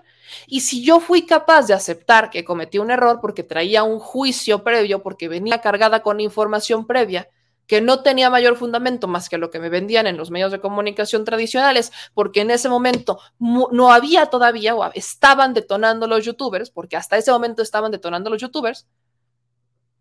Es increíble que si yo puedo aceptar un error, las personas que se dicen los obradoristas puros, puros, puros, puros, sean incapaces de aceptar que muchos de ellos defendieron a un Porfirio Muñoz Ledo diciendo que es que era Muñoz Ledo y que con tal con tal de no aceptar que la regaron, con tal de no aceptar que quizás, o vaya, ni siquiera es un error, entonces quizás no es un error, pero que al menos su percepción no era la correcta, o que su percepción, pues la neta es que si Muñoz Ledo ya llevaba mucho tiempo en la política, le podía dar espacio a otro, le podía dar espacio a, otro, a otra persona, con tal de eso, me sacan el, es que tú dijiste que López Obrador apoyaba a Narco en 2017. Sí, sí lo dije, ya pedí una disculpa, ya reconocí que la regué, ya expliqué. no van a soltarlo. Y créanme, yo voy a seguir haciendo las críticas que se tengan que hacer. Y, ¿no? Me dicen aquí que me dice Emerald, lo que dicen es que fue solo por monetizar cambiaste. Yo ya venía trabajando en las redes sociales. Yo ya venía trabajando en las redes sociales desde Facebook, nada más que yo trabajaba en Facebook. Yo no trabajaba para YouTube, o sea, yo no trabajaba dentro de la creación de contenidos de YouTube, yo creaba contenidos en Facebook, nada más. Incluso, incluso, yo intenté hacer mi propio medio de comunicación, se llama Puebla 360, que me metí en una bronca porque aquí hay un medio de comunicación que le mando un saludo a Zeus, este que se llama, o sea, que 360, Puebla 360. Entonces, vaya, yo ya estaba en el tema de los medios de comunicación, los estaba construyendo. Ahora, yo no soy, y lo he dicho con toda claridad, y nada más es para el chisme, porque ya estamos cerrando, es para el chisme, este, yo nunca he dicho o yo no saco contenido de Andrés Manuel López Obrador. Por ejemplo, yo no, yo no mando a hacer las playeras de Andrés Manuel López Obrador. Yo no, yo no me digo youtuber pro AMLO. No, no, no. Yo digo pro 4T. Aguas, que es una diferencia muy grande. ¿Por qué? Porque la transformación yo la apoyo con Andrés Manuel López Obrador. A mí todos los días me enseña algo el Señor. Yo todos los días aprendo algo nuevo que no aprendí antes o que no sabía antes. La diferencia es que yo tengo el valor para reconocer que estoy en construcción y a lo que quiero llegar, la monetización. Mi contenido no monetiza exclusivamente lo que dice el presidente López Obrador. Yo ni siquiera, ni siquiera hago clipsitos de las mañaneras, ¿no? O saco las mañaneras completas y las pongo en YouTube, ni siquiera. Nosotros aquí sí hacemos investigación. Nosotros aquí sí estamos haciendo entrevistas. Nosotros aquí sí estamos construyendo periodismo. Nosotros aquí estamos haciendo un proyecto muy distinto. Que yo haya dicho que soy 4T o que me sumo a la 4T, no quiere decir que monetice la 4T. Porque aparte, no es como que, ay, miren, ¿eh? vida de lujos. No, señores, por supuesto que no. Yo sí estoy construyendo un proyecto. El presidente López Obrador se va a ir y mi proyecto va a seguir siendo construido. Mi proyecto lo voy a seguir construyendo. Por eso yo les dije, hechos, no palabras. Yo me sumo a los hechos. Y estas críticas que me van a seguir haciendo porque les caigo mal, la neta es que les caigo mal, y que tienen que aceptar que les caigo mal, sean honestos, sus críticas yo las cuestiono porque se dicen obradoristas entonces, a lo que quiero llegar. Se dicen obradoristas y hacen lo que le hicieron los conservadores a Andrés Manuel López Obrador. Entonces, escuchan las mañaneras, pero no las entienden. No las entienden en lo más mínimo. En lo más mínimo las entienden. Ok. No, pues está bien. Chido. No, está padre, ¿no? Cada quien. Cada quien. Hechos, no palabras. Ahora, esto, el, el, medio de comunicación, no es lo único que yo tengo. No es lo único que yo tengo, no es lo único a lo que me dedico, ¿no? Que no divulgue que a otras cosas me dedico es otra cosa bien distinta, muy diferente. Muy diferente porque no mezclo peras con manzanas y porque no tienen nada que ver con un tema público, ni de medios de comunicación. Entonces, no mezclen peras con manzanas, no se confundan, cuestionen, adelante, síganme cuestionando, pero no sean lo suficientemente cínicos como para decir, ay, es que tú eres, este, te sumaste a la 4T por monetizar cuando no tienen absolutamente ningún argumento, ¿no? Eso es lo único que quería como poner sobre la mesa, porque justo lo que les dije, por criticar, ¿no? Por criticar a un Muñoz Ledo, ahora resulta, ¿no? Ahora resulta que no puedo criticar a Muñoz Ledo porque critiqué a Andrés Manuel en el 2017. Hmm. Hmm. Chido. Chido. Chido con ustedes chido con ustedes. Pero bueno, ya, esta era la única información, esta es la única información que teníamos para hoy, en este momento, a menos que el señor productor por ahí me diga que tenemos algo de último minuto que se deba de compartir o que se deba de poner sobre la mesa. Creo que no, creo que ya cumplimos con todo. Señor productor, nada más avíseme, ya se me hace que se durmió, ¿eh? Creo que el señor productor ya se durmió. Tengo la, tengo la ligera impresión que ya se durmió. Pero bueno, voy a agradecerle a Mark Cañada, que nos manda 50 pesos de super chat. También a Charlosky, que nos mandó 5 dólares de super chat. Dice que también Franco le ha tirado a AMLO igual Checo mejorando. Aún ha hablado pestes del presidente de México. Meme. Bueno, pues no podemos esperar que todos estén a favor. Vaya, y tampoco los podemos criminalizar. No los podemos criminalizar. Ahora, sí podemos cuestionar cómo lo critican. Como me cuestionaron a mí en su momento, como me cuestionan a mí, claro que sí, por supuesto, porque no hay argumento. Y lo digo yo, no hay argumento para eso lo decía hace un ratito, ¿cuáles son los argumentos para decir que Andrés Manuel López Obrador estaba con el narcotráfico? Pues vaya, no es este, no hay un argumento, vámonos a los hechos. Los hechos dicen, bueno, sí, tiene una estrategia de seguridad completamente distinta, podrá no gustarles, eso lo critican. Bueno, digan, a mí no me gusta la estrategia de seguridad, no me gusta eso de abrazos no balazos, no lo comparto, yo quiero que saquen a los militares y que les den de balazos a todos. Bueno, díganlo tal cual, díganlo tal cual, porque se quedan a medias. Entonces, eso sí, adelante. Ana Plasencia, eh, gracias por tu super chat de 10 dólares. Dice, me creo que tus verdaderos seguidores estamos contigo y eres muy sincera y estamos aprendiendo de política en tu programa. Y yo aprendo de ustedes. Que por cierto, estoy muy contenta, muy, de verdad, muy, muy contenta, porque eh, nos llegó un caso, nos llegó un, caso complicado de una persona que les digo tenía cáncer o tiene cáncer, perdón, y eh, logramos canalizarlo lo estamos canalizando. Ya les adelantaré, no, no quiero hablar de más de este caso hasta que lo logremos resolver, pero solamente quiero decir a, esta persona que, este, que no se desespere, Alex Ron, que ahí está en el chat, Alex Ron, que logré canalizar este caso, la van a buscar, la va a buscar un amigo este, en su WhatsApp, porque a esta persona eh, tiene cáncer, la corren ¿no? de, este banco, de Scotiabank, y es un despido completamente injustificado. Además, hubo negligencia por todos lados. Entonces, estamos buscando la forma de apoyarla.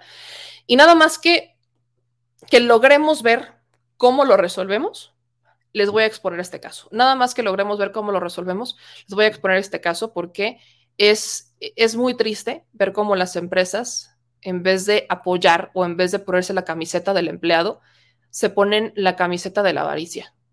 Es muy triste y además no certifican a sus médicos, no tienen ni siquiera el control de qué médicos son y son capaces de mandar a una persona a que le hagan una cirugía, una neurocirugía a una persona cuando el médico es cirujano partero.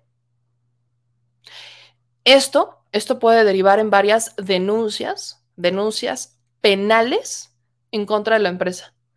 Ahí nada más, hay nada más para que sepa que en este espacio también estamos haciendo estos casos, llevamos estos casos, me han llegado correos, los estoy respondiendo, ténganme toda la paciencia, en donde me han estado este, mandando, ¿no? Temas de corrupción, temas de corrupción en la Secretaría de Educación Pública, que también hablando de la SEP, estoy muy contenta porque el día de ayer fue esta exposición sobre las víctimas de violencia animal de mi querida Lidet, que le mando un abrazo, y se acordarán que el presidente se había comprometido a que la SEP y este, iba a tomar esta, eh, o que iba a empezar ¿no? a hablar dentro de sus programas sobre violencia, ¿no? Vamos a sensibilizar a nuestros niños dentro de los programas educativos sobre violencia animal y sobre este temas relacionados con el bienestar, no solamente animal, sino de todos los seres sintientes, y ya lo hizo. La Secretaría de Educación Pública ya integra en sus programas este tema para empezar ¿no? a meterle a los niños de nuestros desde, desde chiquitos en la Secretaría de Educación Pública estos programas sobre bienestar animal. Estoy muy contenta porque, vean, vean, y uno no quiere creer en este presidente, imagínense nada más.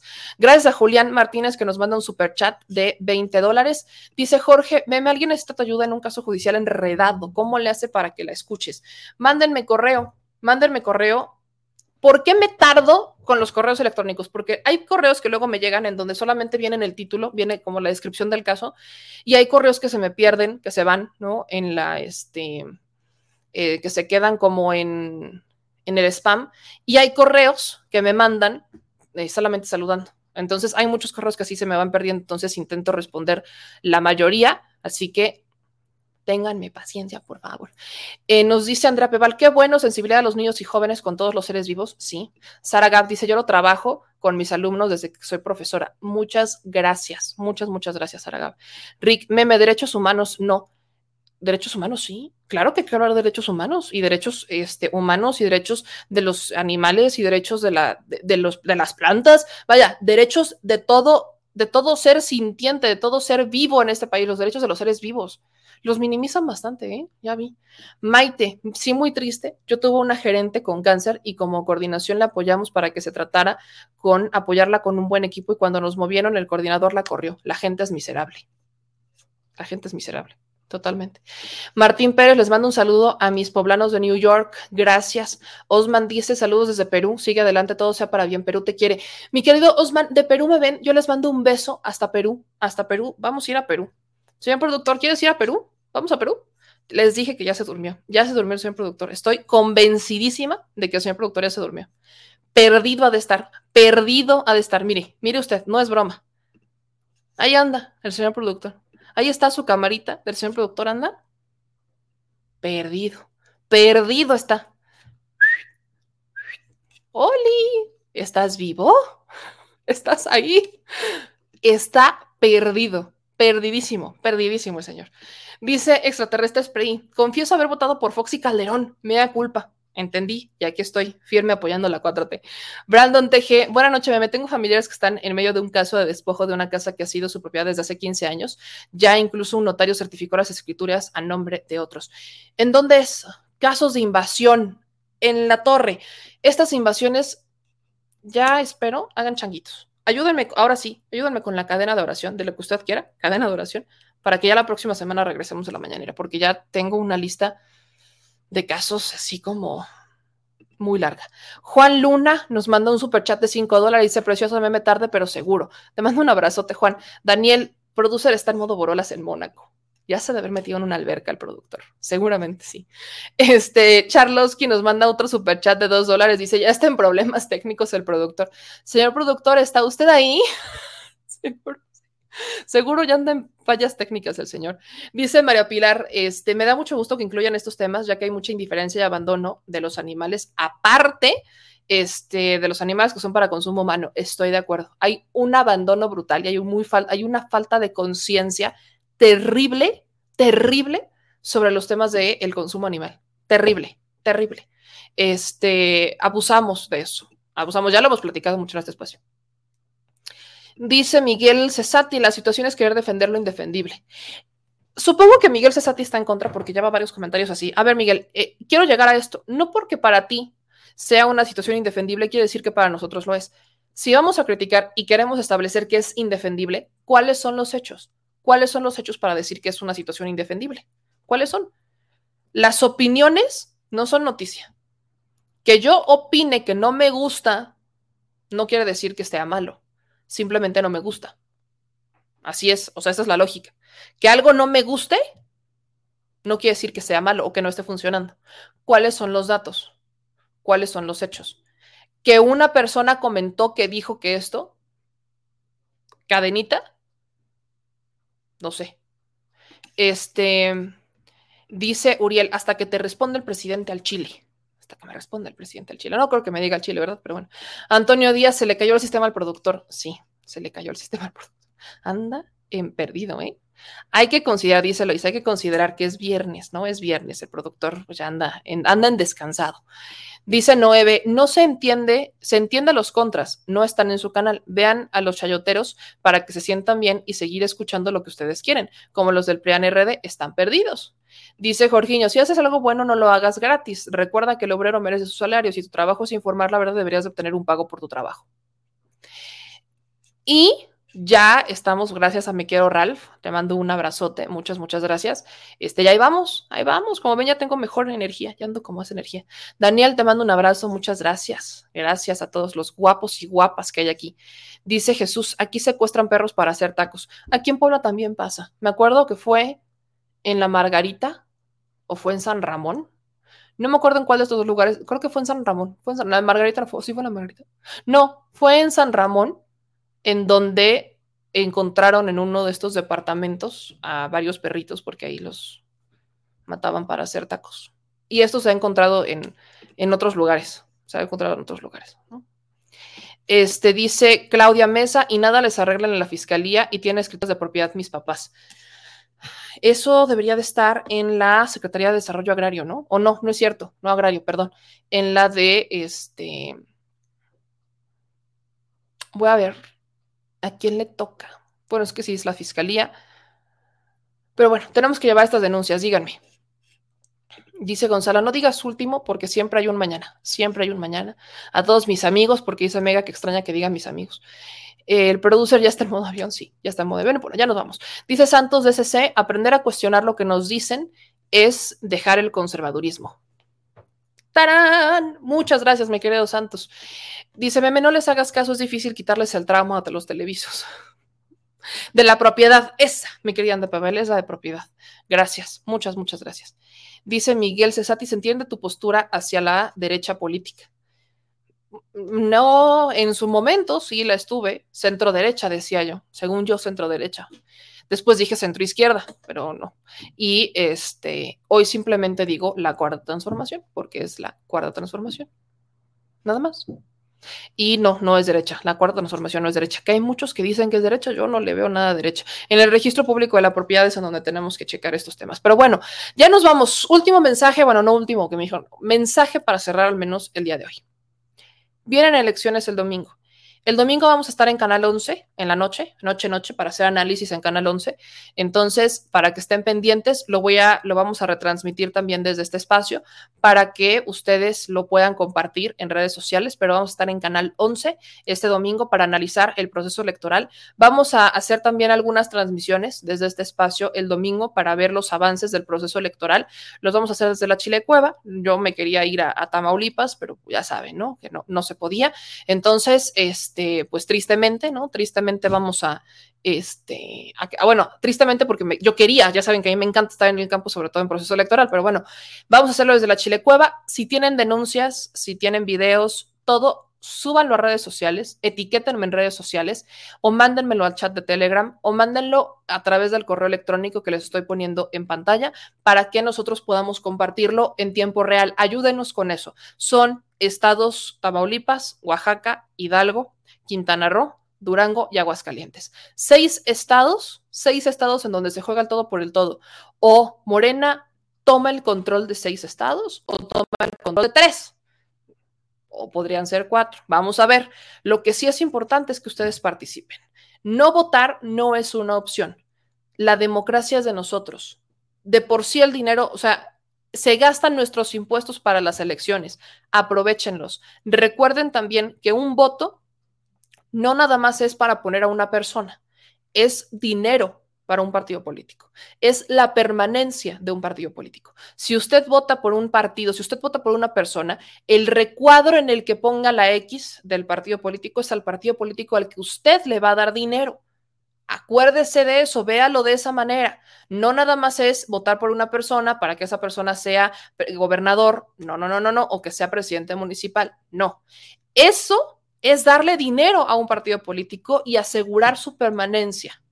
Elija bien porque van en coalición, no porque usted apoye a un candidato quiere decir que apoya a todos los partidos políticos. Aguas, aguas con eso. Si usted apoya a todos los partidos políticos y quiere que todos los partidos políticos que apoyan o que están, que están candidateando a una persona en particular, puede votar por todos, todos los recuadros en donde venga el mismo nombre del candidato. El mismo nombre, mucho cuidado. Pero si usted solamente quiere a ese candidato y quiere que se quede un partido político, decida a qué partido político le va a dar ese dinero. Aguas, porque no estamos acostumbrados a ver que el proceso electoral, un voto es dinero y no son tres pesos, son millones.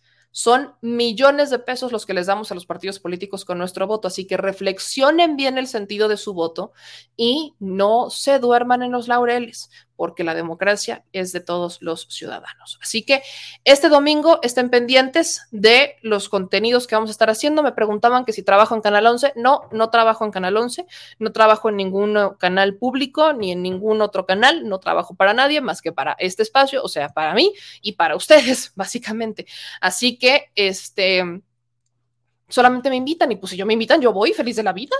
Si me invitan, yo voy me invitan y yo ando rifada, yo voy para todos lados. Así que gracias por las invitaciones que me están haciendo y no estén, no se compren las mentiras que lo están haciendo. Y por cierto, por cierto, por favor, mi gente bonita, mis amigos bellos, divinos y preciosos, reflexionen bien su voto. Les voy a subir TikToks este fin de semana que tengo ahí pendientes, así que les mando un abrazo. Cuídense mucho, estén pendientes de todas nuestras redes sociales y descansen, porque es un fin de semana. Si van a estar en las fallas técnicas, no apliquen como el productor que se queda dormido en pleno horario laboral, ¿verdad? Pero si usted va a aplicar las fallas técnicas, hágalo con medida. Todo con medida, nada con exceso. Yo soy Meme Yamel, los veo este fin de semana, nos estamos viendo sobre todo este domingo y estén pendientes de todos los videos que les estamos subiendo al canal porque viene mucho, mucho, mucho contenido. Yo soy Meme Yamel, nos vemos este, en estas bonitas redes sociales. Este domingo nos vemos en Canal 11 en la noche, es de las, va a ser a las 9 de la noche en Canal 11, así que les mando un beso a todos.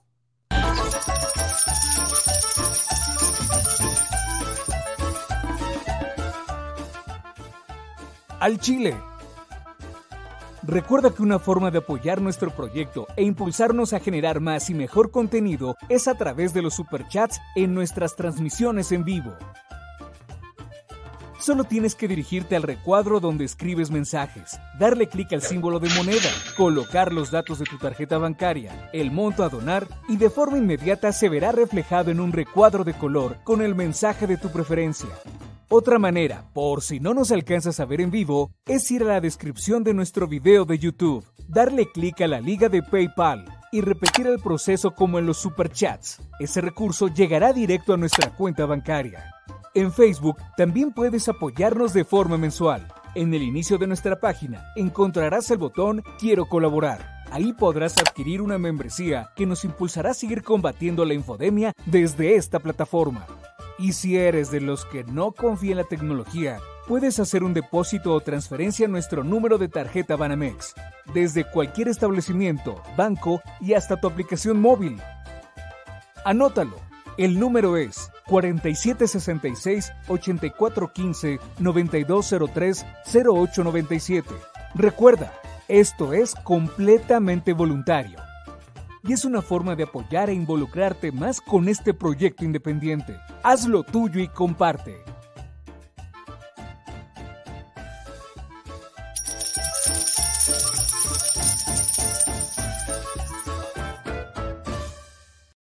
Si estás en Puebla y quieres un café que de verdad sepa a café, ve a Georgian Café. Vas a encontrar postres, variedad de cafés y tés, pero sobre todo un precio justo y sabor inigualable. Por la pandemia, su servicio es solo para llevar, pero de verdad no te lo puedes perder.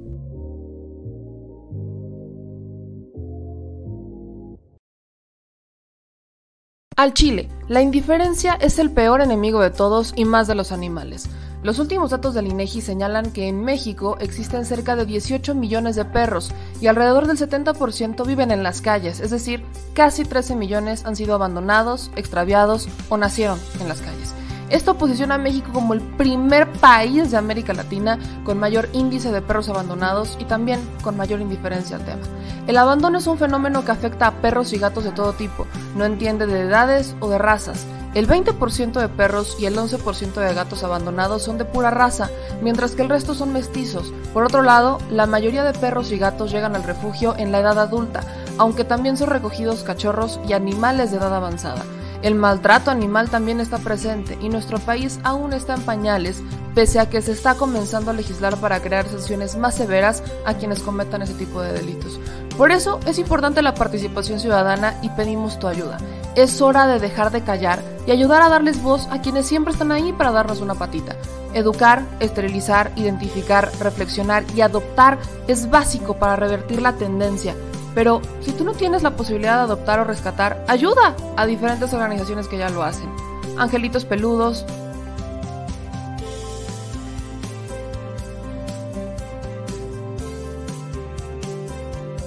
Amor sin raza,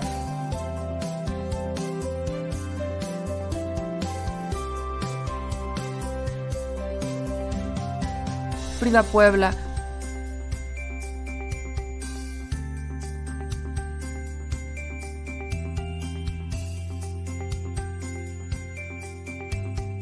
Rivera Rescue.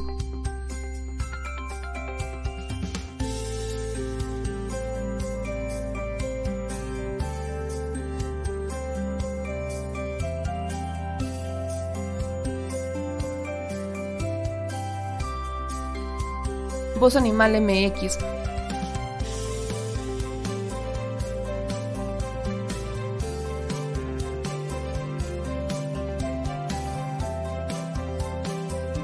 el albergue San Cristóbal,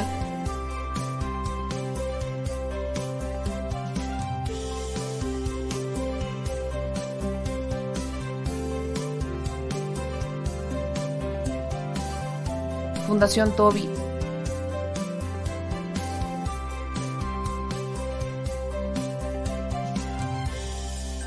o Patitas Invisibles son algunas de las organizaciones a las que constantemente donamos y apoyamos, pero no es suficiente. Ayúdanos a que sean más voces las que salven vidas.